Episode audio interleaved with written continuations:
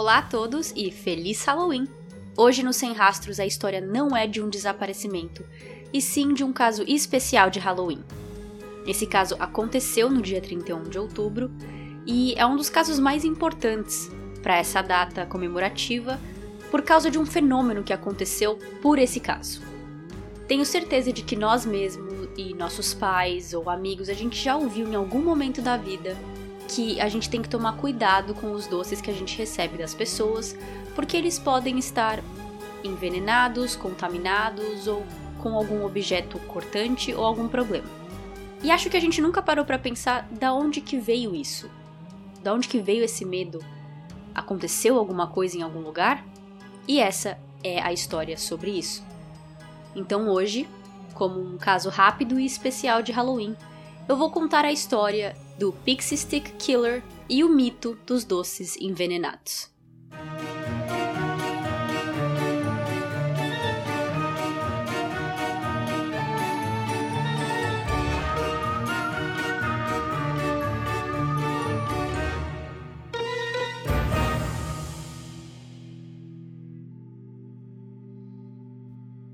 Nos dias 31 de outubro de todos os anos, Pais deixam seus filhos e adolescentes saírem batendo porta em porta em casa de vizinhos e pessoas estranhas para conseguirem doces. Durante o ano inteiro, a regra é clara: não aceite presentes de estranhos, e isso inclui comida e doces. Mas no dia 31 de outubro, essa regra vai por água abaixo. Você vai atrás desses doces de estranhos, batendo na porta deles e perguntando: doces ou travessuras? No dia 31 de outubro de 1974, as crianças saíam para fazer exatamente isso nas ruas de Deer Park, uma cidade localizada no Texas, Estados Unidos. Ronald Clark O'Brien, de 30 anos, saiu com seus filhos Timothy, de 8 anos, e Elizabeth, de 5, e se encontrou com o seu vizinho Jim junto com os filhos dele. E assim, os seis, dois pais e quatro crianças, foram começar sua noite de Halloween. Ronald O'Brien é mais conhecido como O'Brien, então eu vou chamá-lo assim durante a história. Eles todos estavam se preparando para sair, todos com fantasias e baldes na mão para conseguir doces, quando começou a chuviscar. Mesmo assim, O'Brien disse não, não vamos perder o Halloween por causa de uma chuvinha. Todos saíram por sua vizinhança sem pensar muito em qual porta bater. Eles foram batendo em todas as casas da vizinhança. Uma delas estava com as luzes apagadas, mas as crianças foram até lá mesmo assim e bateram na porta. Nenhuma resposta. Elas esperaram um pouco mais, mas crianças são impacientes, então elas foram embora e continuaram indo em outras casas. O'Brien ficou para trás por um tempo e depois alcançou seu amigo Jim e as crianças e disse que no final alguém tinha aberto aquela porta e tinha dado doces para ele, chamado Pixie Sticks. Pensem em um canudo colorido, feito de açúcar e sabores artificiais. O seu gosto é doce e azedo. Em inglês, existe toda uma categoria de doces chamados de sweet and sour. Eu pesquisei aqui e a marca Fini tem uns tubos no sabor morango. Eu acho que de aparência física, esse produto da Fini é o mais parecido com os Pixie Sticks, com a diferença que os Pixie Sticks são coloridos, de sabor variado, e os da Fini são todos vermelhos. No total, ele tinha cinco Pixie Sticks. Ele deu cada um para as crianças que estavam ali, dois de seus filhos e dois dos filhos do amigo, e depois, mais tarde, ele deu o último para uma outra criança que eles conheciam da igreja. Foi ficando tarde, as pessoas começaram a não ter mais doces e todos decidiram voltar para casa. Quando estavam se preparando para dormir, O'Brien disse que Timothy podia escolher um dos doces para comer naquela noite, para que ele não comesse todos de uma vez. O escolhido foi o Pixie Stick. Timothy abriu a embalagem, abocanhou o doce com a felicidade de uma criança e na primeira mordida ele disse para o pai: Tá amargo. O pai não deu muita bola e deu para o filho um Kool-Aid para tomar e limpar a boca do gosto amargo. Kool-Aid é o mesmo que Tang no Brasil. Menos de uma hora depois de comer o Pixie Sticks, Timothy morreu. Segundo O'Brien, ele disse que seu filho começou a chorar segundos depois de comer o canudo, dizendo que seu estômago doía. Ele foi para o banheiro e começou a vomitar e convulsionar, até que ele congelou e caiu. Ele ainda não estava morto, mas ele morreu a caminho do hospital. A polícia foi chamada e o detetive começou as investigações na hora. Afinal, era um menino de 8 anos que tinha morrido repentinamente. Esse detetive ligou para o legista do condado vizinho e o legista perguntou: Qual é o cheiro do hálito desse menino? O detetive achou estranha a pergunta, mas obediente, ligou para o necrotério e perguntou sobre o hálito. A resposta: cheiro de amêndoas amargas. Para quem ouve ou assiste muitos programas sobre true crime, já deve saber disso. Mas cianeto tem gosto e cheiro de amêndoas. Ali, tanto o detetive quanto o legista já tinham uma suspeita, mas a autópsia só veio e confirmou. Ele tinha ingerido cianeto o bastante para matar de duas a três pessoas. Pessoas grandes, tipo homens de 1,80m grandes. Mais testes mostraram que os primeiros centímetros do canudo de Pixie Stick estavam cheios de cianetos, que foi onde Timothy deu a primeira mordida. Os outros quatro Pixie Sticks foram recuperados e mais ninguém morreu ou se machucou. A polícia também examinou todos os doces que Timothy tinha recebido naquela noite e viram que apenas o Pixie Stick estava contaminado com cianeto e que o criminoso tinha fechado a embalagem do produto com um grampeador. E foi esse pequeno metal, o grampo de um grampeador, que salvou a vida de um dos filhos de Jim. Naquela noite, também antes de dormir, o seu filho tinha pegado o Pixie Stick para comer, mas não teve forças o bastante para abrir a embalagem com o grampo. Eles acharam o menino dormindo em sua cama, com o Pixie Stick ainda fechado nas mãos. Ao conversar com Jim, a polícia descobriu que quem tinha recebido os Pixie Sticks de um morador tinha sido O'Brien. Ao falar com O'Brien, ele disse que tinha recebido os Pixie Sticks de um dos moradores da vizinhança onde eles estavam fazendo doces e travessuras, e a polícia resolveu andar com ele por essa vizinhança para ele falar qual casa tinha sido. Só que de primeira O'Brien não conseguia lembrar. Ele disse que não lembrava qual era a casa.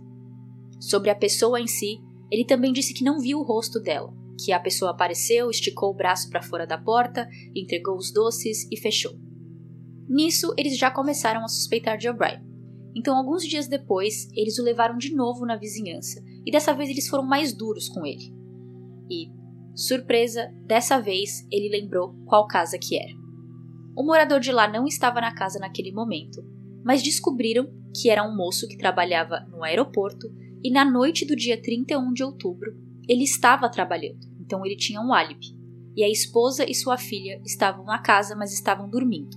E o motivo pelo qual elas tinham apagado as luzes e não atendido a campainha foi porque seus doces tinham acabado. Depois dessa, os policiais começaram a olhar para O'Brien 100%. Não foi muito difícil ver que ele provavelmente era o culpado de toda essa história. Em janeiro daquele mesmo ano, 1974, ele tinha feito seguros de vida para os seus dois filhos, com pagamento de 10 mil dólares cada. Apenas um mês antes do Halloween, em setembro, ele tirou mais 20 mil dólares para cada. Com essas provas circunstanciais, a polícia conseguiu um mandado de busca para sua casa e lá eles encontraram uma tesoura com resíduo de plástico nas lâminas, parecido com o plástico da embalagem de Pixie Sticks. Também é dito que eles acharam uma faca de bolso em sua casa com resíduo do Pixie Sticks, sugerindo que ele usou a faca para tirar o granulado de açúcar do começo do canudo para dar espaço para o pozinho de cianeto, que também é branco. Ele tentou fingir que não sabia de nada, de que não era culpado, mas com muitas suspeitas e um polígrafo falido, ele foi preso no dia 5 de novembro de 1974, apenas cinco dias após o crime. Com o julgamento chegando, testemunhas apareceram para dar ainda mais certeza de que O'Brien era o culpado. Na época do crime, O'Brien estava estudando em uma faculdade comunitária e o seu professor disse que ele perguntava para ele: o que é mais letal, cianeto ou outro tipo de veneno? Um outro moço que trabalhava em uma companhia química disse que um homem foi lá tentar comprar cianeto, mas que desistiu quando descobriu que ele só podia comprar em pequenas quantidades. Esse funcionário não conseguiu identificar O'Brien por fotos, mas disse que o suspeito usava um tipo de avental ou camisa azul, tipo de médico. E O'Brien era um oculista, então ele usava uniformes azuis iguais ao descrito pela testemunha. Investigando sua vida, conseguiram descobrir mais ainda o porquê ele tinha feito isso. O'Brien morava com sua esposa Darnell e seus dois filhos, Timothy e Elizabeth, em um subúrbio de classe média, em Houston, no Texas Ele era um oculista e ele também frequentava a igreja, e tudo isso fazia com que ele fosse muito bem visto pela sua comunidade e todos o conheciam como um cidadão exemplar. O'Brien tinha dificuldade de manter empregos e em 10 anos ele mudou de emprego 21 vezes e foi demitido por negligência ou comportamento fraudulento de todos eles. Em 1974, ele estava prestes a ser demitido de novo porque o seu empregador suspeitava que ele estava roubando dinheiro. Ele tinha um salário de 150 dólares por semana que mal cobria seu aluguel e comida, e ele tinha mais de 100 mil dólares em dívidas. 150 dólares em 1974 equivale a em torno de 800 dólares em 2021, e 100 mil dólares equivale a meio milhão de dólares hoje em dia. Nem sua esposa, nem seus filhos ou seus amigos sabiam que ele estava com tanta dívida. Depois de preso, O'Brien se declarou inocente e o seu time de defesa disse que existia um bicho-papão solto por aí, envenenando doces para distribuir no Halloween e matar crianças inocentes. Seu julgamento foi em junho de 1975 e o júri precisou de apenas 46 minutos para chegar a um veredito final. Ronald Clark O'Brien foi culpado de homicídio doloso e quatro tentativas de homicídio. Sua sentença foi de pena de morte, que naquela época ainda era feita por cadeira elétrica. Assim que o resultado do julgamento saiu, sua esposa se separou e depois ela chegou a se casar de novo. O'Brien tentou apelar sua sentença por uma década e sempre foi negado. Na prisão, O'Brien também não teve sorte. Ele sofria bullying ou era ignorado, pois todos odiavam por ter matado seu próprio filho. Ele teve três datas de execuções marcadas antes de sua quarta, última e única execução. A primeira foi em 1980 e aí foi adiada. Outras duas foram marcadas para 1982 e também adiadas por apelação do advogado de defesa. E a quarta foi marcada para 1984 e dessa vez o juiz recusou a apelação. Em março de 1984, sua sentença chegou ao fim por injeção letal. Desde 1975, quando ele foi sentenciado, as leis mudaram e a cadeira elétrica ficou no passado, sendo considerado um método cruel de matar pessoas mais de 300 pessoas se reuniram na frente da penitenciária onde O'Brien estava para ter certeza de que ele tinha morrido. Enquanto morria, pessoas gritavam doces ou travessuras do lado de fora. Tanto O'Brien quanto seu filho Timothy estão enterrados no estado do Texas. O'Brien na cidade de Webster e Timothy em Houston. Até hoje não se sabe onde que ele conseguiu comprar o veneno. Em seu julgamento, mais duas pessoas que trabalhavam com química ou em lojas que vendiam esse produto, testemunharam contra O'Brien, dizendo que ele tinha tentado comprar cianeto deles, mas que eles não venderam.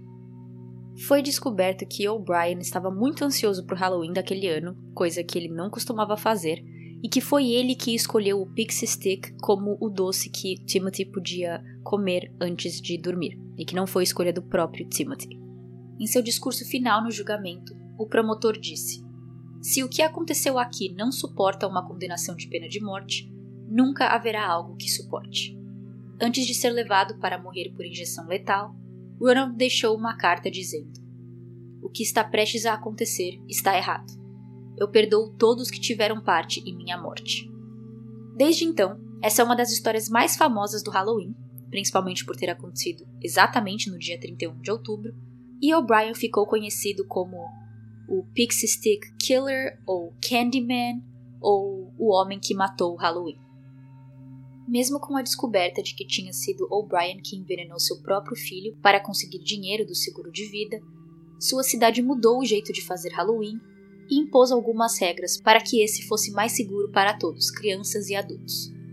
Então, mesmo sabendo que aquilo não tinha sido um ataque aleatório e que ninguém estava em perigo, a ideia do Halloween foi mudada e isso aconteceu em vários lugares do mundo. Foi desde esse caso que lá nos anos 70 o mito de tome cuidado, inspecione as balas de suas crianças porque pode ter veneno começou. E eu uso a palavra mito e também lenda urbana porque não existe um caso comprovado sequer de ninguém que se envenenou ou morreu por esse cenário. Para entrar nesse cenário, o ataque precisa ser aleatório. Então, uma pessoa qualquer dá veneno para qualquer criança que bata em sua porta. O caso de O'Brien não entra nessa categoria, justamente porque a sua intenção era matar seu filho. Ele tentou dar pixie sticks para outras crianças com a intenção que as pessoas pensassem que tinha sido uma pessoa aleatória, que tinha sido alguém que não conhecesse as crianças. Mas por muita sorte e um pouco de azar, apenas o filho dele comeu veneno. Depois desse caso, e até mesmo um ou outro antes dele, existem histórias que assustam ou que ajudam a essa lenda a continuar se espalhando. Mas todos eles foram resolvidos e foram comprovados não serem aleatórios.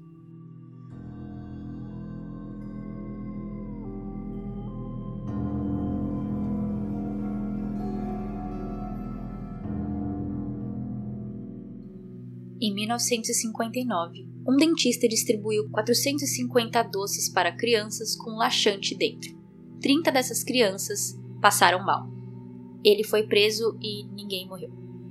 Em 1964, uma mulher de 47 anos de Nova York deu alguns kits de coisas dentro para adolescentes que estavam saindo pedindo doces ou travessuras no Halloween.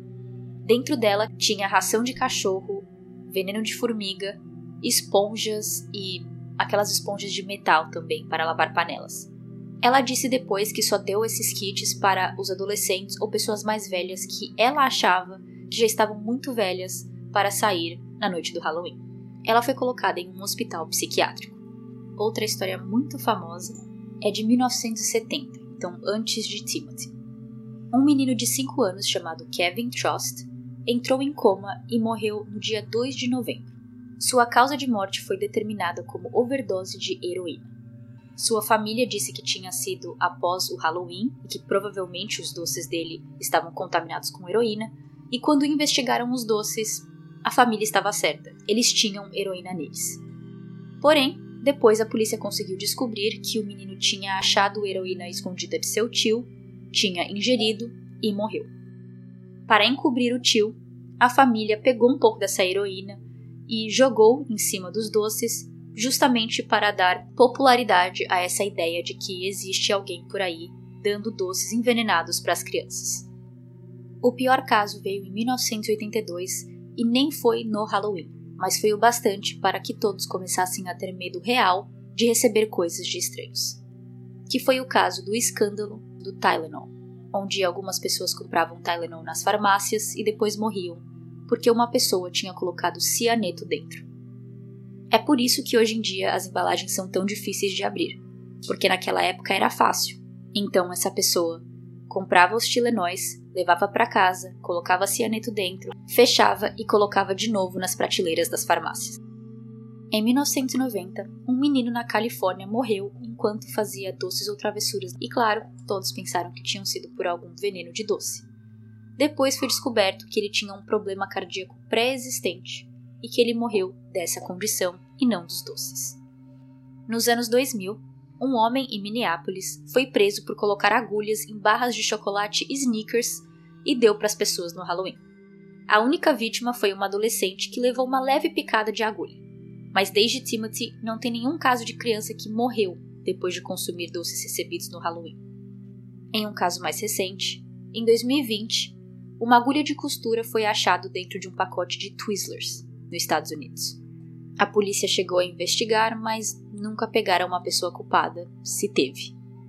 A marca Twizzlers foi contatada e eles disseram que não tinham sido eles, que eles fazem os produtos deles com a maior qualidade e observação.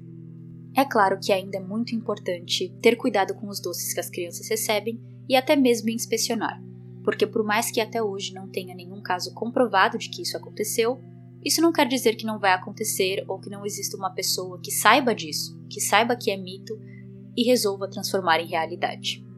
Mas espero que isso pelo menos tenha acalmado um pouco as pessoas de saber que isso não acontece tão frequentemente e na verdade nunca aconteceu.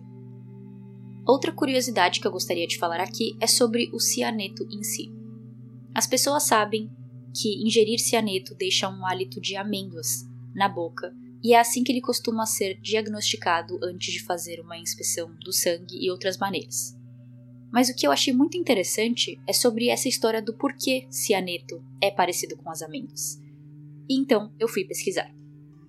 Hoje em dia, a grande maioria das amêndoas são seguras para comer e todas as que estão no mercado são. Mas no passado, elas costumavam ser amargas e venenosas.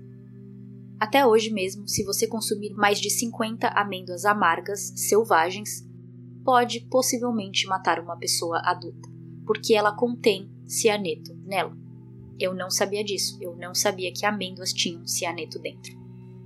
O que se sabe sobre amêndoas e cianeto é que as amêndoas selvagens e do passado têm um composto chamado amidalina.